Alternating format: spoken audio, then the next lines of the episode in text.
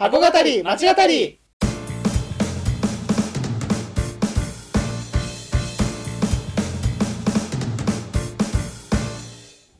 箱語り町語りは元百貨店マンの2人が商業施設すなわち箱についてあれやこれやと語り合って魅力の再発見をしていく番組です。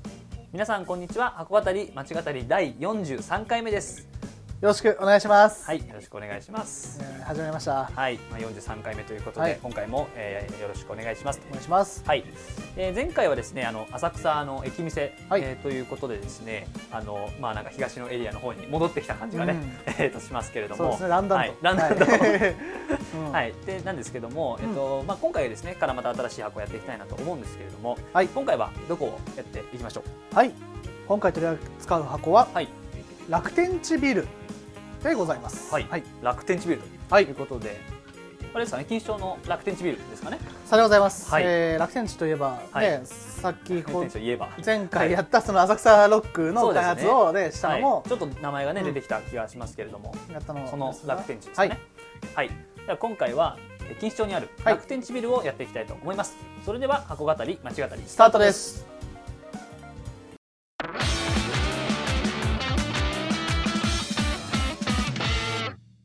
錦糸町の、まあ、楽天地ビルということで、まあ、東エリアにお住まいの方というかね 東エリアの方に近い方は、まあ、もしかしたらおなじみなのかもしれないんですけれども、まあ、楽天地ビルという今回はやっていきたいと思うんですが、まあ、はい。その前にまずステータスの方を、えー、とやっていきたいと思います。はい。えっと、楽天地ビルはもともとはですねこの1937年に、えーこの阪急グループですねの生みの親である小林一三さんが、えーまあ、記者工場の跡地を活用してオープンさせたレジャー施設と、えーいうことですね。うん。で、まあ、その後の改装で、えー百貨店のまあ錦糸町の西部とかですね、えーとまあ GMS スーパーのリビン錦糸町というふうにまあ屋号を変えてきたんですけれども、2019年には錦糸町のパルコとをはじめとするえー東宝シネマーズとかですね声優などを備えた商業施設としてえー生まれ変わりましたようやくなんかわかる感じになってきましたね。皆さんが多分。そうですね、まあ、はないかなかねこう楽天地ビルっていうとどこでしょうっていう感じになるんですけども、まあ、あの今パルコのある場所とうん。いうところですね。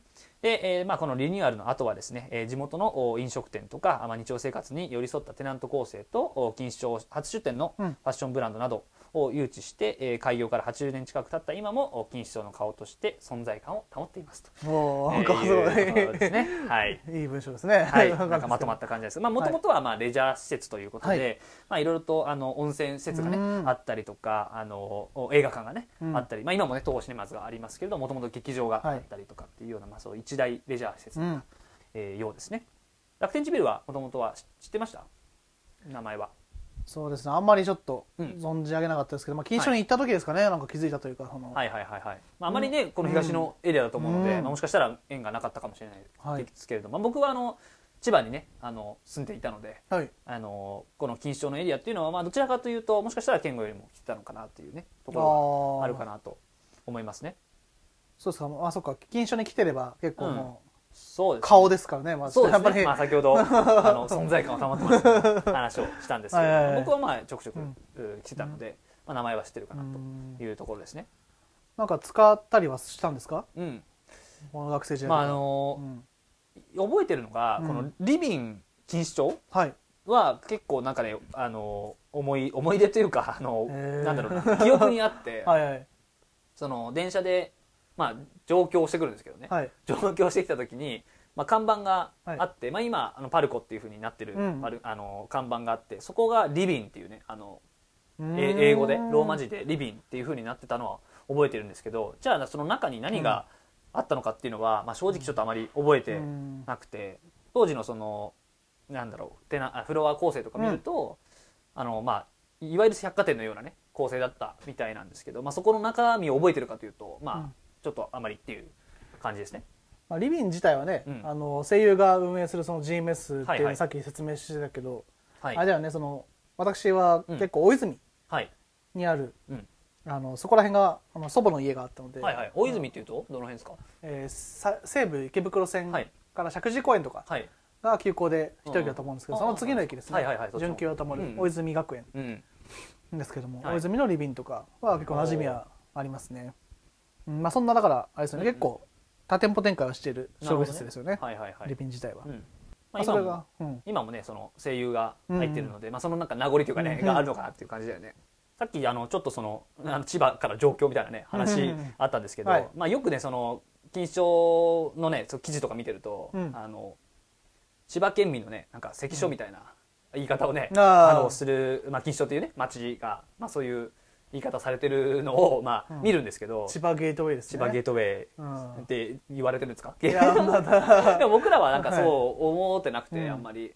でもあのあんまりこうなんていうのかな？こう確かはい。に関所としてのねその昔の関所ってさ、うん。そこのこうなんか通過するさためのなんなんていうのかな？こう結節点みたいな、ような感じの場所で、本当にまさにその通りであんまりこう娯楽を求めていくような場所じゃなかったのかなみたいなうん。いいなのはあって、うん。なんか例えばじゃあ買い物に行きます。行くために金所に行きます。はい。とか、うん。っていうのはあんまり僕としてはあんまりなくて。えー。うん。で本当にその、まあ、関所っていうぐらいなんで、うん。この乗り換えにはねすごいやっぱり便利な場所ではあって、例えばじゃあそのまあ錦糸町で乗り換えるわけじゃないけどあの錦糸町 JR に来て、ではい。JR から JR のお錦糸町で降りて、うん。でそのまま半蔵門線に乗って渋谷行くとかね。例えば。っていうような、はいまあ、そういう乗り換えの要所ではあったので、確かにまあ関所っていううん。言い方は合ってるんですけど、そんなにこう娯楽のために遊びに来てますよみたいなうん。場所ではなかったかなっていうのがねあるんですよね。まあそうだよね。そのうん。もともと娯楽としうてん。さはい。作ったのもあはいれだもんね。はいはいはい。はいやっぱりその小林小林小林さん。だけどはい。あの工場地帯だったかはいはいはいらってのもあるよね。そのそうだねさっきそこがはそうだね、うん。記者工場のまあ跡地で、でまあ工場がねたくさんある場所だったから、そこに住んでる方にまあなんか健全なね、うん。健全なって書いてあったけど、ね。健全なまあ娯楽？健全な娯楽ですか？っていうのを提供したいっていうまあうん 思いで始めたっていうことなんで、まあそういう劇場とかね、まあそういう入浴施設とかがこうあったみたいなんですけども、まあだからあれだったんだろうね。やっぱそのなんだろう。うん、結構郊外でもあったと思うから川がねね。2本うんうんうん。3本？2本かな？うん2本挟んで1本か。1本挟んでますしうんうんうんでプラスそのまあいろいろねここら辺はやっぱりいろいろメルケンの大河とかはい。関東大震災で結構こうダメージを受けてる場所だからこそうん。そういうね近代化ちょうどするタイミングだったから工場とかをこそう設置しやすい広い場所うんがそうだね。あったっていうのがまああったと思うんだよねきっと。そうですね。でそれでそのね来てる労働者のための健全な娯楽の、はい。ね、今話しましたけど提供っていうのが、まあ、求められてたから、まあ、はい。だからそことね若干やっぱそのモビリティというかそういう移動手段の発達によってうん。また場所のその特性っていうのは変わってくるのかもしれないね,その 接続されちゃうからね、接続も良くなったし。良くなったしね、うん。そうだね。なんか今その話でさあの、YouTube にさあの、昔のあのなん映画？映画。のはい。動画みたいなのがあって、はいはい。1950年代のね、なんか映画のはい。動画がまあ乗っかってて、はいそのこうびっくりしたよね。あの なんだろう南南口か、はい南口の方は、あのまあちょっとこうまあ店があって。店があって、まあ、今みたいにねもちろん高いうん。建物はないんですけど、まあ、ちょくちょくこう人がね、うん。いたりするんです北側の方が もうさら地だったもんね。今の様子からじゃちょっとあまり想像あの、ね、できないようなところだったんで、まあ、当時はねそういう状況だった中で、まあ、相当この楽天地ビルっていうのはねこう異彩を放ったような感じなのかなっていうのはちょっと今思い出しましたねまあそうだ確かうん。に特に相対的に当時の方がより大きな建物とかなかった時代だったからね。そうだよね。なんか劇場2つ映画館2つみたいなね温泉さっきも説明したけど、そうだね。温泉があってみたいな。あ吉本もあったみたいですしねここ。あそうですか、うん。えー。とかあと呪楽ってそのファミリはいはいはいはい。ーレストランのね呪楽です先駆け、はい。そう、うん。須田。うん須田町食堂。須田町、須田町食堂ですね、うんうん。のがまあできたのもここが発祥の地みたいですし。なるほどね。なかなかそういうね精神的なことはしてたというか、ああなるほどメジャー施設としてみたいですね。だからあれだよね、そのまあ工場地帯っていうことでね、うん。まあそういうふうな背景もあって楽天地ビルができたんだけれども、まあその最近になってだよね、この住みやすい街みたいな。ねありましたね。うん。あれなんでなんだろうね。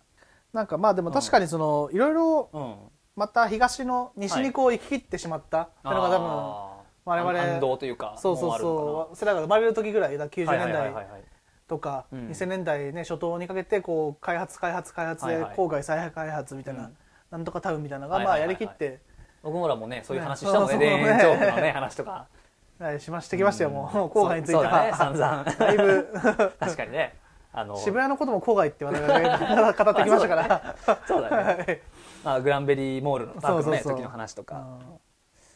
そんそんなねやっていく中で、まあはいおそらくそのまた今度はじゃあ西に行き過ぎてしまったからまた東にっていう流れの中で、うん。いろいろこうね公園とかも整備してっていうのがはい。もちろんあるとそうだね。思うんだよね。うん、だからさっきその南口北口の方ってうん。何もないかったよね、うん。当時っていう話をしたけど、まあ、結構さ見てみると、2002年にその、えー、とアルカキット、はい。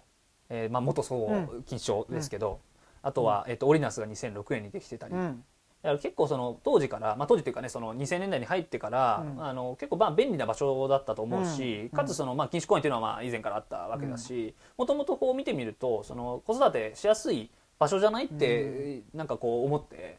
まあ確かにね。そうそうもともとね。だからまあそもそもは住みやすい街だったんじゃないかなっていうのはちょっと僕は思ってて。でそのただやっぱり大きかったのが、うん。あのやっぱりスカイツリー。うんのねあオープン？はい。開業、あ。はい。スカイツリータウンの開業じゃないかなっていうのはあって、まあ、ニサルが2012年なんで、まあ、それぐらいからやっぱりさこうちょっとずつ言われ出していったのかなっていうのがあって、うん。だからもともといい場所だったのがこうそれによってこう認知されたというか、うん。まあ、その健吾のさっき言ったそういうねちょっと開発西側がしすぎたからっていうのは反動としてあるんだと思うんですけど、それプラスもともとそういう場所だったのがちょっとこうスカイツリーによってこうなんだろうなあのスポットライトが浴びたというか、うん。っていうのは僕はあったんじゃないかなっていうのは思いますね。確かに。スカイツリーからねうん。光をこう照らして、灯して、そうですね。はい、街が明るくなったのかもしれないですね。あの赤らであのやれる色が変わったみたいですよ最近スカイツリーの 昔はあの、ええ色があの青と紫だけだったんですけど、カラフルにできる僕が言いましたねね。そこにね、はい。はい、なんかいろいろできるようになったんですけどその話はいいんですけどまあそのスカイツリーによって、そうまあこう注目認知されたんじゃないかなっていうのはあるあるかなとそうなんかその下町ええ。のその両両津勘吉みたいな、あのはい昭和の町っていうイメージからだんだんそのね、うん。ハイカーなものが立ったことによってそのもっと綺麗にっていう流れが、あの周りとしそのね外から見た形としてもあったしそうだね。で元からもうすでにそのうん。綺麗にしてきてる、開発してきてるものもそれが乗っかって、まあ、いい形にこう認知されていったのかなっていうのは確かに思いますね。うんそうですね。だからまあだからあのまあとはいえうん。やっぱりこう南口ってねどこかこうちょっとやっぱりまあ危険じゃないんですけどまあちょっとこうまあダークなね部分というかがまあちょっとあるのかなっていうのもまあ事実としてあって本当に僕があの街歩きをしてみてはい。まあちょっと思ったのがはい。あのこうやっぱり北口と南口でこう全然印象っていうかうん。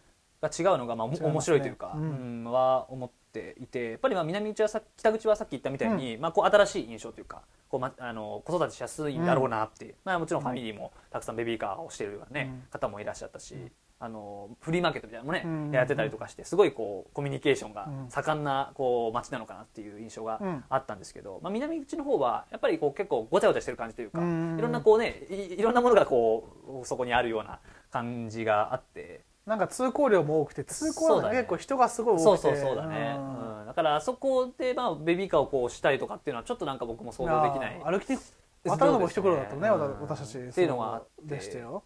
そうだね、だからなんかそういうこうねなんて言ったら南口の印象もをうん。こう変えようとした、してるのが今回のこの楽天地ビルなんじゃないのかなっていうのがちょっとね感じましたね。確かにねそのさっきの東のねうん。開発西の開発ってはい。話じゃないけどまた南が最初にうん。小林鉄道とかによってこうね発展していった中で今度はじゃあ東にこうスポットライトがあってまたうんじゃあ右でも同じことがそうるそうそうそう。うん。じゃあまた次は南っていう流れなのかなっていうのは確かに思いますね。うんそういうねダークな部分っていうのもなかなか今こう逆にダークな部分を存続し続けるのも難しい今状況にいろいろね。まあ確かにね。行政がそういうふうに持ってん。いったり政府とかね。うん。まあしているからこそ逆にそのなんだろうイメージだけ残ってしまったこともあるよね。うん。そのダークなものが排除されているにもかかわらずはい。イメージだけやっぱりちょっとこううん残ってしまったりとかする部分もあるからそうだね。まあそこはやっぱりこう楽天地とかとしても払拭したい部分はやっぱりそうねですね。もちろんありますよねそれは。まあ、だからこう今回2019年のうん。そのまあ改装がね大きくあって、うん。まあ、錦糸町パルコが、えーまあメインテナントとしてうん。入るっていううことだったんでその楽天地側からねうん。多分見てみると、まあ、そういうこうなんだろうな、うん。まあ、街の南特に南口のイメージ、うんまあ、錦糸町のイメージはこうスカイツリーのおかげでというかね、うん。で、まあ、少しこうよ、まあ、少しというかね良くなったっていううん。ところがあったかもしれないですけどやっぱまだまだ僕らも南口に対してそういう,、う感想をね抱いてしまうところもあるから、こうまあパルコみたいなものとかね新しくこう東宝シネマズを入れたりとか、えーっていうのをや、ね、こうやることによって、うん。まあこうまあ、ちょっと明るいイメージというか よりより明るい錦糸町にね変えたいかったっていう思いがあったのかなと僕は思いましたね。う。ん。そうだまだね遊べるその娯楽の、まあ街っていうところにこう、復活させていこうっていうなんか、ね、うんい意気込みは感じられるよね、そうだね、うん。特にねもうさすがにさすがにじゃないな。こう若い人をこう、はい。ね呼び寄せたいっていう方もおそらくうん。あると思うからやっぱりどうしても南口はねあえて言うけどそうだね。ピンク街とかさね。あったりとか、まあ、黒い部分もちろんあったりとかもするからこそやっぱり近寄りがたいっていうのはどうしてもありますもんね、我そうだね。々の中で、うん、なんかそういった意味ではうん。あのそこをこう、まあ、パルコっていうコンテンツを差し込むことによって、こうどうにかふ払拭させようとしているっていうのが、じゃあ実際2019年、まあなかなかね、うん。こう2019年に開業しはい。てすぐ、まあそうですね。ぐコロナになってたから、まあどうのこうのって話はなかなか難しいんだけどじゃあパルコとしてじゃあどういうことをしようとしたのかっていうところだよね、そうだね。重要なのは。そうですね。だから、うん。まあ、パルコとしてはその、まあ、今回うん。あの、まあ、パルコを見た印象というかですけど、やっぱりこうね、前回渋谷、まあ、前々回か。渋谷の回でやっぱりやりましたけど、うんやっぱり僕らもねおしゃれなイメージとか ねそのなかなか僕らも着ないようなブランドとかうんあったりっていうそういうまあファッションねブランドうん。とかっていうのはまあもちろんあるんですけど、やっぱりこう病院がね入っていたりとか、うんうん。こうなんかべ便利さも追求したよううな、ん。なんか箱になってるのかなっていうのはね思う思っていて、まあ、ちょっとちょうどそこ、ね、それを見ていたらうん。やっぱりこう50周年ですか、はいの、まあ、パルコも節目ということなので、まあ、ちょっとこう新しいパルコをね見せようとしたっていうのも、ん。まあ、感じましたね。1969年東京建物の、えー、丸物か丸物のあれが池袋パルコとして、まあ、リブランドしたんですね。うんそうね。はい。健吾はどうでした？まあ、なんか、うん。その私が思ったのは結構これって、まあ、2019年まで、はい、まあ、すごいこう重要だったというか、流れ流れとしてうん。あってでもなかなかできないっはい。ていうのがあったんですよ。あの商業施設の課題として、まあ、それが何かっていうと、その低層階への飲食店の導入っていうのがそうですね。あのうん。まあ一つあ,、ありました、はいはいはい。まあ、何何かっていうとやっぱり飲食店入れるのって、うん。こう簡単なそのうん。なんでしょう入れ替えとかお店の入れ替えとかだと、なかなかやっぱできにくい。それはうん。何でかというとやっぱいろいろね、設備的な問題がいろいろねそういう。水回りがどうかとかねそうダクトがどうかってあるでしょ。はい。から難しかっうん難しくてそそこをそうすごい苦戦していたんですよ結構商業施設って、はい。あの飲食店結構盛り上がったから飲食店の低層階に入れたいんだけど、でうん。それはね。飲食店としてもやっぱ低層階の方に入りたいっていうのがまあそうですよね。はい。もちろん、うん。昔のようにシャワー効果そうそうそう。とかなかなかねちょっと現実的じゃないですからね、人通り多いところに入りたいっていうのがニーズではい。それに応えられないっていうのが続いてたんですけど、ジレンマみたいなのがあった、ただやっぱりここはこのパルコのすごい点としてはやっぱフードホールをしっかり、あの低層階に入れたっていうところですよね。もちろん最初入ってすぐは、ね、雑貨というか、とか、あとブランドとか、まあ、ありますけど、ただしっかりこう奥に、あの飲食店が入っていてであの、まあ、それもトレンドというか、うん。を意識しながらフードホール地元のお店とかも含めてこう、まあ、でしょう。イースト東京一体と、はい。別に本当にスキンショの地元というよりも広い視野で、うん。その東のエリアはいはい。あそこのエリアっていうところで、えー出店をのそのブランドとかをこう入れているっていうのも、それもまたすごい魅力的に映る点でしたよね。だね、まあだからパルコとしてはまあうん。そこがね、それこそ渋谷も地下にね、あのいろいろとこうまああれはなんていうのかな、まあ、飲み屋街をねこう再現したような感覚うん。うん。うんなのでちょっとまた違うんですけど、まあ地下そうだね。飲み屋街のリブランドみたいな、そうですね。ね。今回はまあその地元あくまでもね、うん。この地元の墨田区を代表するこうお酒屋さんだったり、うん洋食屋さんだったり、うん。ね、魚屋さんだったりっていうのをまあ入れてきているので、まあ、パルコとしてはそこでちょっと新しさをね出そうとしてるのかなっていうのは感じますね。まあそういう意味では、うん。やっぱりそのお客さんとしても来る人としても、うん。ね、さっきシャワー効果はあんまりねあって話さっきしてたけどうん。拓也もうん。うん。あの上まで行って食べるよりもうん。普通にそこにスッと入っそうだね。てスッと出てくるのがそれあの使いやすいよね。そうだね。特に遅い、い時間とかもそうだし、はいあとなんだろう、えーオフィスのうん。あのランチタイムのあそうだね。休憩の時に来るってなったらやっぱり上まで行って下まで来るってこれってだいぶハードルが 確かに。高くなっちゃうから。ちょっとめんどくさいね、うん、そういったそのお客様視点で行っても、あのやっぱり低層階にこういうも、確空間があるっていうのはなんかすごい大事なのかなって思いましたね。だってスタバとかもさこ今あそこは2階にあるけどさ、はい。じゃあ例えば 8階とか10階にあったところってさやっぱり人が少ないもんね、うん。うん穴場みたいな感じになっちゃうもんねどうしてもね。埋まってるとはいえ埋まってるとはいえ。でもうん。やっぱ少ないもんね。スタバでさえみたいなしかもこう街にいくらでもねこう今うん。飲食しい飲食店が多い中でね、うん。なかなか難しいっていうのはありますよね、うん。はい、だからその、まあ、パルコとしてはねこの、まあ、50年の節目っていうところで、うんまあ、新しくこうあの、まあ、地元に特化したり、うん。えーとまあ、便利なねこういう病院が入ってみたり、ちょっとこう新しいことをやってき、うん。えー来たり。楽天地ビルとしてはあのまあこうまあ、みこう南口のねイメージというか、うん。を新しいこう錦糸町のイメージをまあ変えたいみたいなあのこう意図というかねがあったし、若者が来そうなねそうだね。東宝シネマズのうん。パルコね。うん。若者若者って感うん、であって、うん。でまあそのねパルコとしてはあの、うん。まあこうこの50周年のね、うん。節目でこうなんかこう変えたいというかね、はい あの新しいパルコを見せたいみたいな、その中で多分出てきたのがまあちょっとこう地元特化型のフードホールをうん。入れてみたりとか、まあ、パルコとしてはその新しくねこう病院とか確かにクリニックうんとか入れてみたりっていう、まあ、ちょっとこう今までにないテナント地域ニーズに合わせてみたいな。とかっていうのを多分う答えとして、うん。まあ、多分出したのかなっていう、まあ、そんなねこれは今回の新生楽天地ビルの、うん。まあ、印象かなと思いましたね。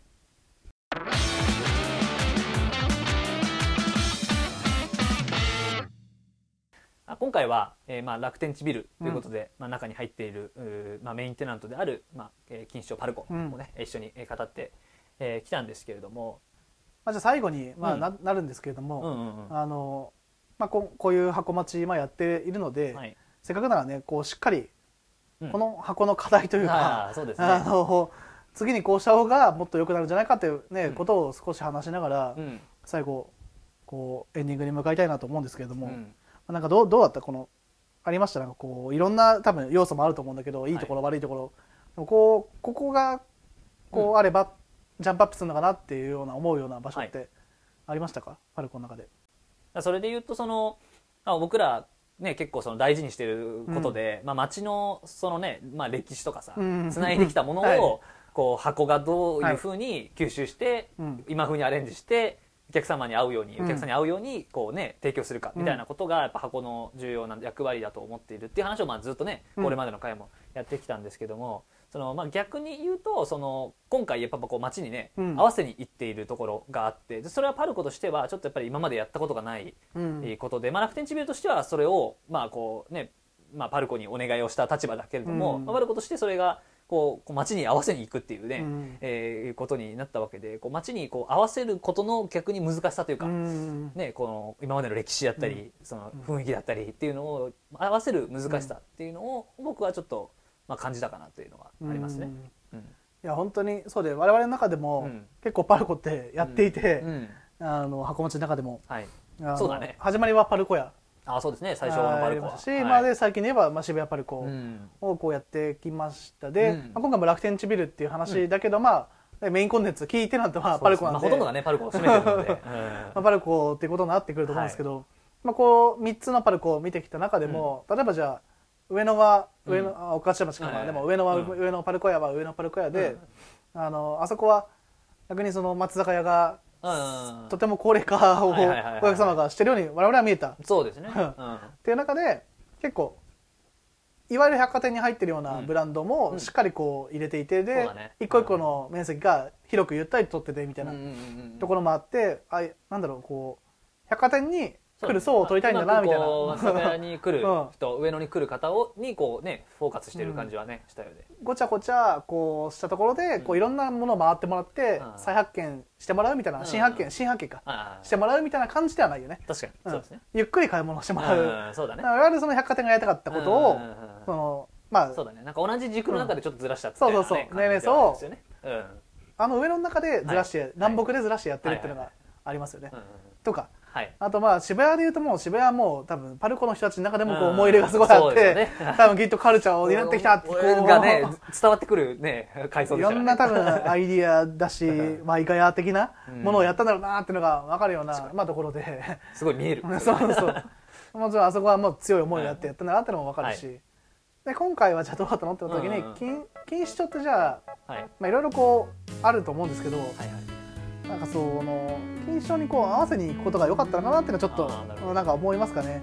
楽天地もまあもちろん楽天地ビルに対しても多分承認は承認か、プレゼンはしてると思うんですけど。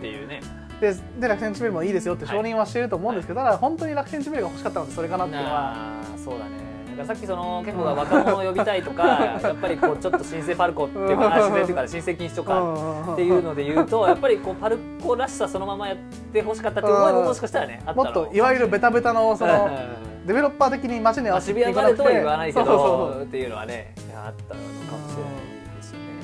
まあ、だからそこがねもう少しこうマッチングじゃないですけど、まあ、街に合わせていくことの難しさというか、まあ、それで結局そのマーケティングマーケティングした上であした結果が同質化になっちゃうっていうのもあると思うんで、そこはやっぱパルコには、まあ、俺の願いでもあるんですけど、うん課題でもあり願いでもあるんですけどやっぱりこう避けていくというかそのバランスの難しさはうまくまあね我々逆に答え出せないですけどでもうまくやってほしいなっていうのは気持ちとしてはありますよね。